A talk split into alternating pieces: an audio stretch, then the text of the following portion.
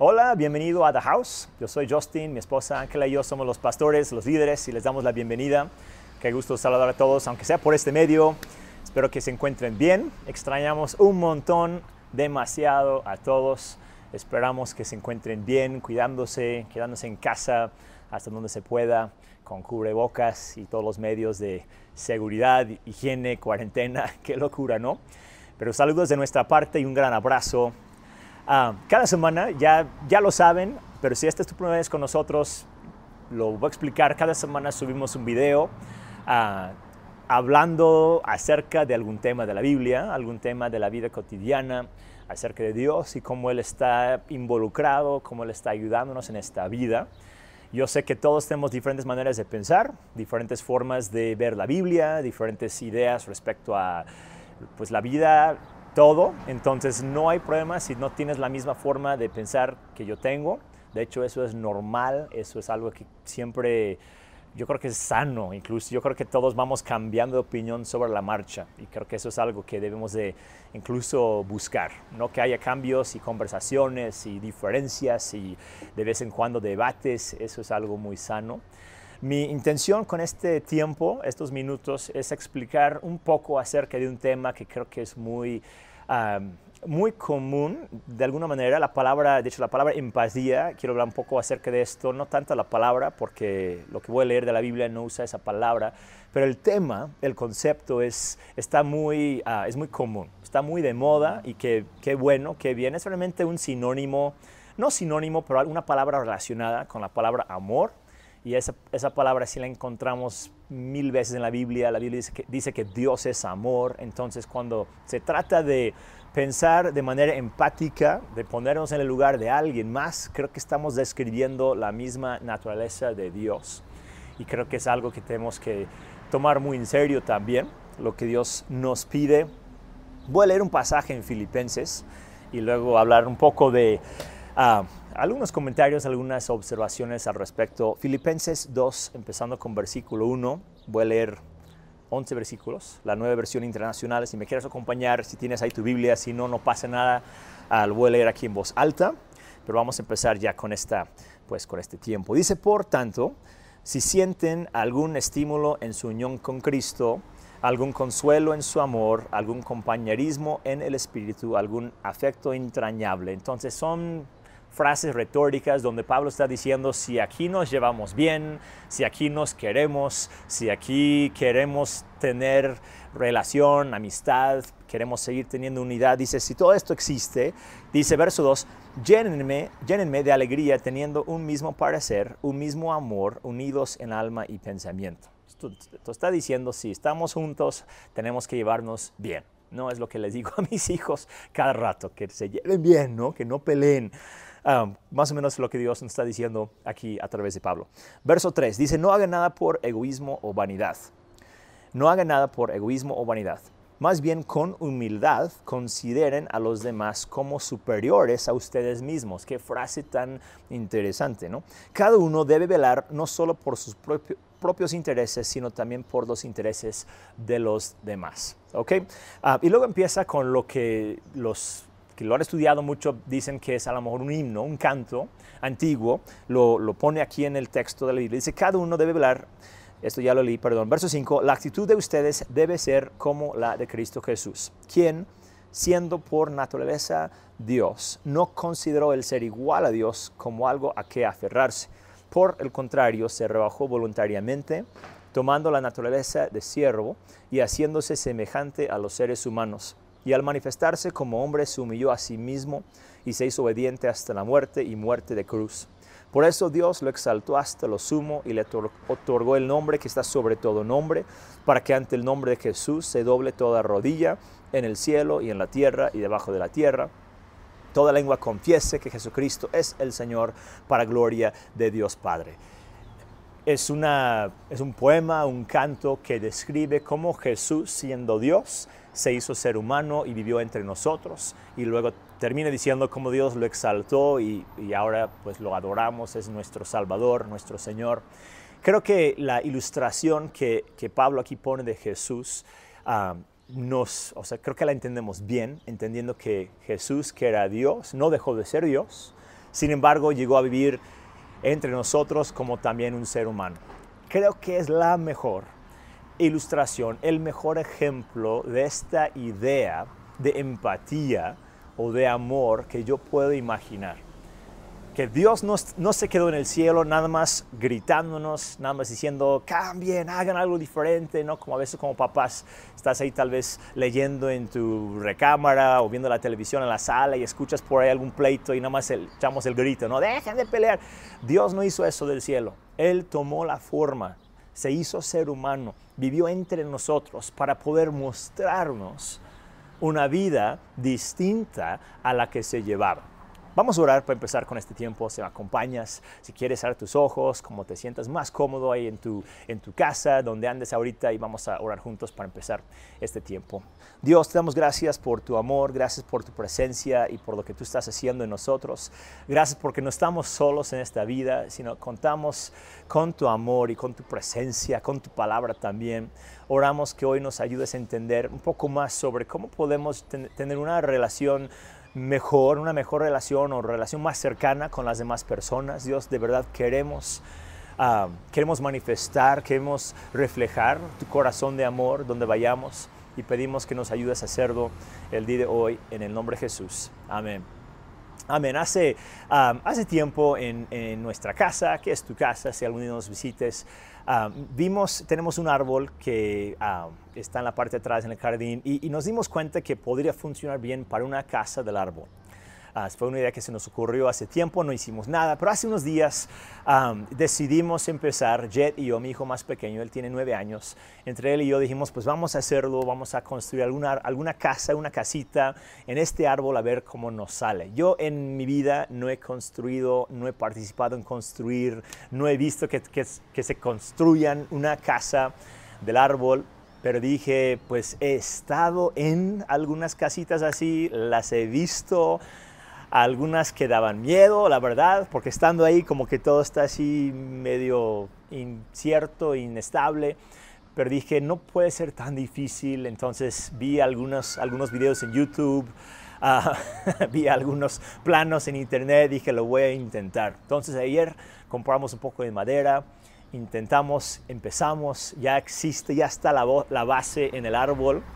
Hoy en la mañana salí, y ahí sigue, no se ha movido la base, entonces creo que vamos bien. Ah, hay horas por mí, ¿no? Porque digo, es algo nuevo, pero muy divertido, porque estamos, o estoy yo tal vez, tratando de ponerme en el cerebro de un niño de nueve años, porque la casa no la estoy haciendo para mí. O sea, yo no pienso estar ahí mucho, ¿no? Sí quiero poder entrar para verla, pero la idea es que él tenga dónde jugar a él solo o con sus amigos el día que se acabe esta cuarentena, ¿no? Entonces, cuando estoy ahí pensando qué tamaño, el techo, ah, qué opciones va a tener, si la escalera, la escalera la podemos subir o no, estoy pensando en él. no estoy pensando en mis gustos, sino en los suyos. También estoy pensando mucho en la estabilidad y la seguridad de él, ¿no? Entonces estoy como que mezclando las, las metas o los valores de Él y también los míos. ¿Por qué? Porque somos familia. Porque estamos haciendo esto, o estoy haciendo esto con Él, para Él. Y, creo que es una ilustración de lo que debemos hacer cuando nos enfrentamos con alguna situación y queremos saber por qué otras personas piensan como piensan. Debemos ponernos en su lugar. Ahora, la ventaja que tengo con esta casa del árbol es que yo en un tiempo atrás fui niño de nueve años de edad. Yo recuerdo más o menos qué pensaba, cómo sentía que, hubiera, que me hubiera gustado tener a esa edad. Entonces, cuando estoy construyendo, estoy pensando en cómo yo era, en qué hubiera yo querido en aquel tiempo. Pero también estoy pensando en mi hijo en la actualidad, porque lo conozco y sé cómo él piensa. Pero ¿sabes qué más hago? Le hago preguntas. Porque por más que yo quisiera, no puedo pensar como Él piensa sin, sin hablar con Él. Tengo que hacer todo posible para imaginar qué le va a dar gusto a Él, qué le va a gustar a Él en esta casita. Y Él, por ejemplo, me dijo el otro día, cuando estábamos como que planeando y, y pensando, dijo, papá, sería padre poner un techo plano con un barrandal para poder subirnos en el techo y tener como un segundo piso. Y dije, qué buena idea, ¿no? Una casa de dos pisos, tal vez de tres, porque quiero poner una plataforma abajo. Tal vez de una sola y sin techo. Vamos a ver qué, nos, qué, sale al final de cuentas, porque no, no sé si tengo tanta confianza en mis habilidades de carpintero. Pero vamos a ver. Y la, la, la, experiencia ha sido muy bonita, muy hermosa hasta ahorita. ¿Por qué? Porque estamos haciéndolo juntos. Hay mucha polémica en el mundo hoy en día, siempre, sobre muchos temas. Temas de racismo, obviamente, temas de clasismo, pero no solamente eso. Todas las áreas, todas las áreas que se debaten, que se pelean, incluso cosas de culturas, cosas de valores, cosas de bien y de mal, derechos, personas que tienen otras formas de pensar. Hay, hay muchas cosas muchísimas cosas donde lo más fácil sería para nosotros, para ti, para mí, nada más encerrarnos en lo que siempre hemos pensado, en lo que hasta la fecha hemos vivido, en lo que nos interesa o lo que nos importa a nosotros. Sin embargo, lo que Dios nos pide, lo que encontramos en este pasaje y lo que Jesucristo mismo nos puso como ejemplo, es la importancia de, de ir más allá de nuestra forma de pensar de ponernos en el lugar de alguien más. Y no solamente ponernos en su lugar como si fuéramos nosotros en zapatos de alguien más, sino tratar de ser ellos mismos, de imaginar por qué están pensando, por qué están actuando, por qué están respondiendo así. Tantas veces decimos a ellos, pero realmente somos nosotros. Cuando pienso en Jet y sus amigos, sí es un pronombre de ellos, pero al mismo tiempo somos nosotros, porque es mi hijo. E incluso cuando estoy midiendo qué tan ancho va a ser, qué tan ancha va a ser la entrada, qué tan ancha va a ser la escalera, estoy pensando no solamente en él, sino yo quiero también poder subirme ahí y mirarlo y no estar como que una cueva hecha para un niño de nueve años. Entonces es mezclar los intereses, es mezclar las formas de pensar de muchas personas, no solamente tomar las millas. Otra vez quiero leer versículo 3 y 4 de este pasaje, porque Pablo como que entiende este proceso, entiende la importancia de no solamente ceder todo y únicamente vivir para alguien más, pero de tampoco ignorar a las demás personas y vivir nada más para uno mismo. Es una mezcla de las cosas. Dice verso 3. Dice, no hagan nada, no hagan nada por egoísmo o vanidad, más bien con humildad consideren a los demás como superiores a ustedes mismos. No hagan nada por egoísmo o vanidad. Está diciendo que la mentalidad default, la mentalidad por defecto, la mentalidad de fábrica del ser humano es egoísmo, es ambición, es vanidad. Eso no es para hablar mal de nadie. De hecho, yo diría que Dios nos hizo para amar y cuando estamos cerca de Dios, cuando Dios nos está llenando, nos es más fácil amar que otra cosa. Pero ya sabes, ya sabemos, este mundo tiene un montón de miedo, de temor, de amenazas, de, traición, de pecado, de egoísmo. Hay tan, tanto feo en este mundo que terminamos muchas veces viviendo con base en egoísmo, con base en ambición personal, con base en intereses egocéntricas. Y no lo digo de crítica, no, no lo digo como que, ah, qué mal, no, porque todo lo hacemos es como el, como digo, es por defecto, es porque no hemos pensado en otra cosa, la vida nos ha formado así. Sin embargo, Pablo aquí está diciendo, hagamos algo diferente, tomemos una decisión distinta.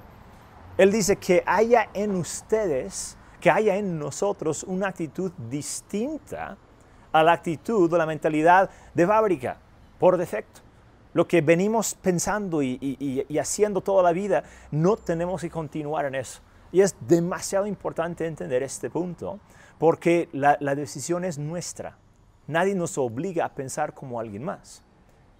Me explico, nadie nos obliga a hacer un cambio. Yo en mi celular, no, ni se ve yo creo, pero en mi celular yo tengo una foto que yo tomé y de vez en cuando, como fondo, fondo de pantalla, y de vez en cuando voy cambiando el fondo. O sea, hay uno por default, default pero yo, yo tengo una que yo tomé, que me gusta, la veo, la pongo ahí, de vez en cuando me aburro y la cambio por otra. Es, es mi decisión. En mi computadora, en mi casa, tengo una que es de fábrica. Nunca en la vida la he cambiado, no tengo por qué, me da flojera hacerlo. La diferencia es que yo tomé la decisión aquí de poner un fondo porque lo uso, la uso, lo uso muy seguido, es algo que veo cada rato. Creo que lo que Dios nos está pidiendo hacer en nuestra vida es tener un fondo, tener algo que nosotros hemos decidido poner, porque lo vamos a estar usando muy seguido. Es la mentalidad que, que afecta nuestras decisiones, la forma de pensar, la forma de reaccionar. Como digo, la, la forma por eh, de, fábrica, por defecto, es, es egoísmo, es ambición.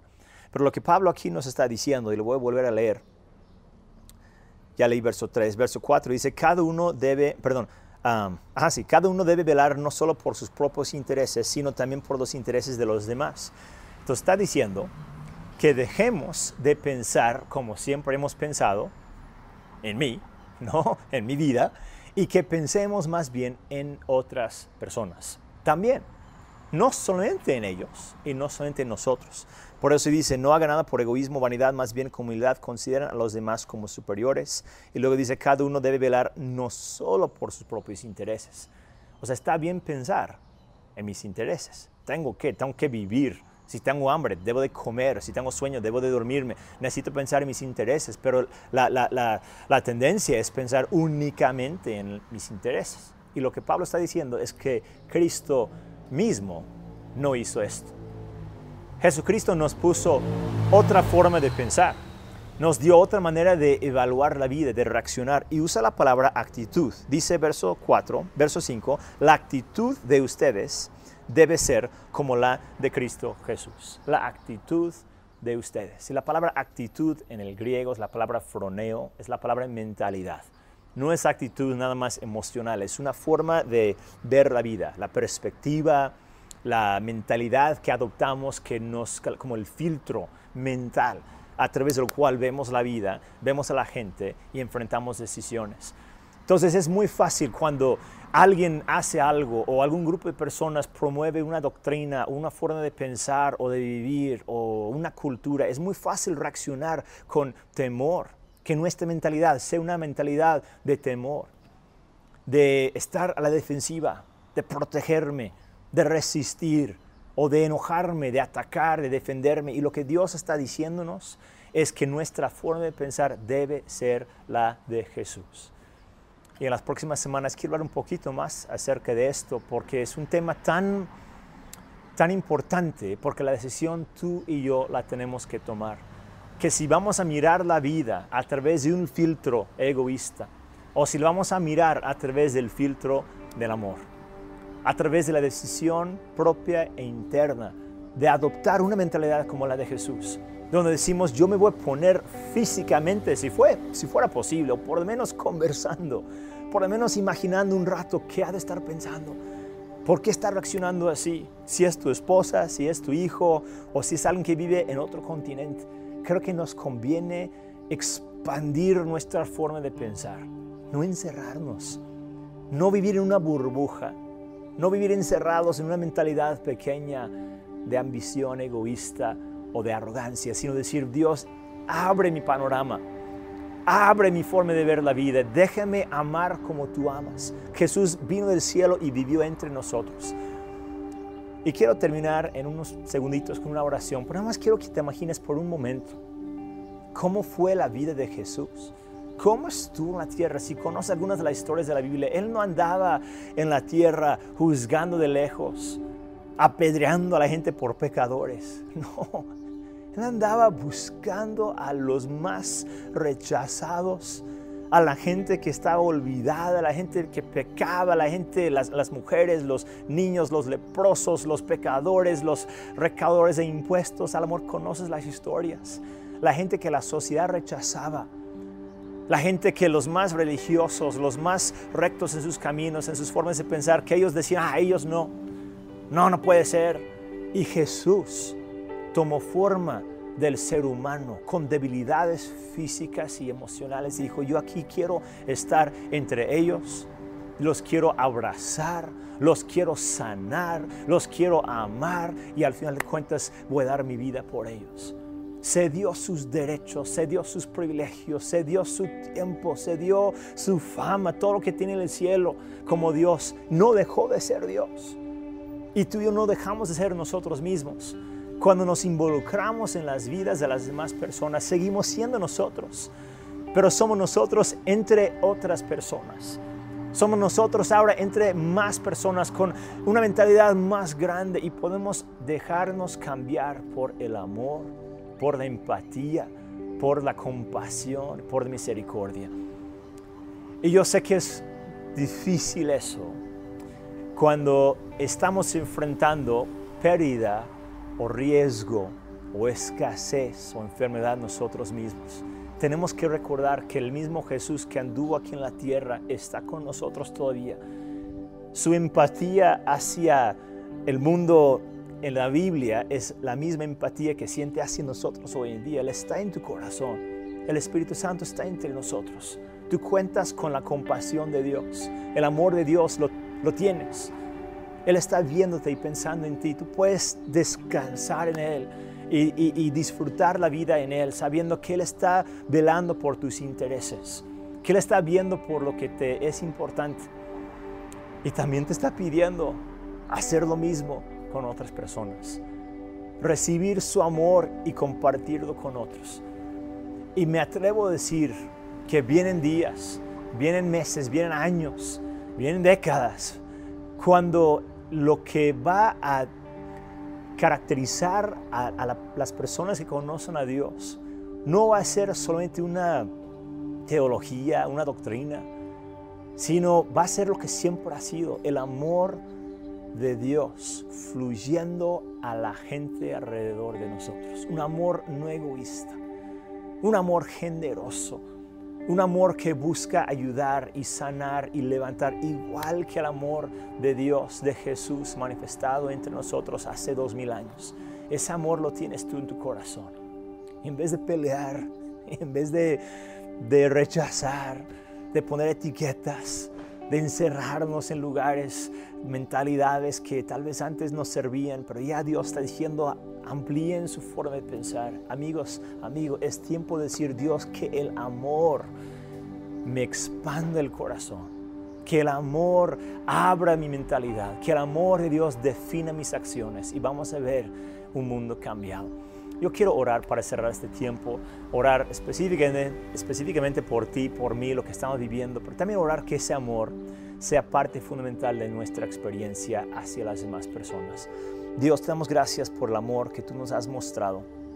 Es un amor que no tiene límites, que no tiene fin. Dios, de verdad hemos sido transformados. hemos sido impactados conociendo un amor que no se basa en nuestro mérito o en nuestro esfuerzo, un amor que sale de tu corazón y es derramado sobre nosotros cada día. Oramos Dios de corazón que ese mismo amor fluya en nuestros cerebros, en nuestras emociones, en nuestra teología, en nuestros tratos, en nuestros, ah, en nuestros trabajos, Dios, donde vayamos. Que el amor de Dios sea el fundamento, sea eh, la prioridad, sea el énfasis en nuestras vidas. Queremos mostrar a las personas que nos rodean cuánto nos amas, Señor, y cómo estás con nosotros en cada momento. Pedimos que tú nos ayudes a poder pensar diferente, Dios, a poder sentir lo que otros están sintiendo, a poder llorar con otras personas si fuera necesario, a poder reírnos con ellos, a poder entender sus metas y sus formas de pensar. Dios, no queremos nada más vivir vidas pequeñas, encerradas en nuestras metas y nuestras motivaciones. Queremos que el amor rompa barreras, que el amor acabe con estas etiquetas humanas y tan subjetivas que nos hemos puesto. Que nos veamos como una sola familia, tu familia Dios y tú el Padre. Te damos gracias por ese amor que nos está transformando en el nombre de Jesús. Amén.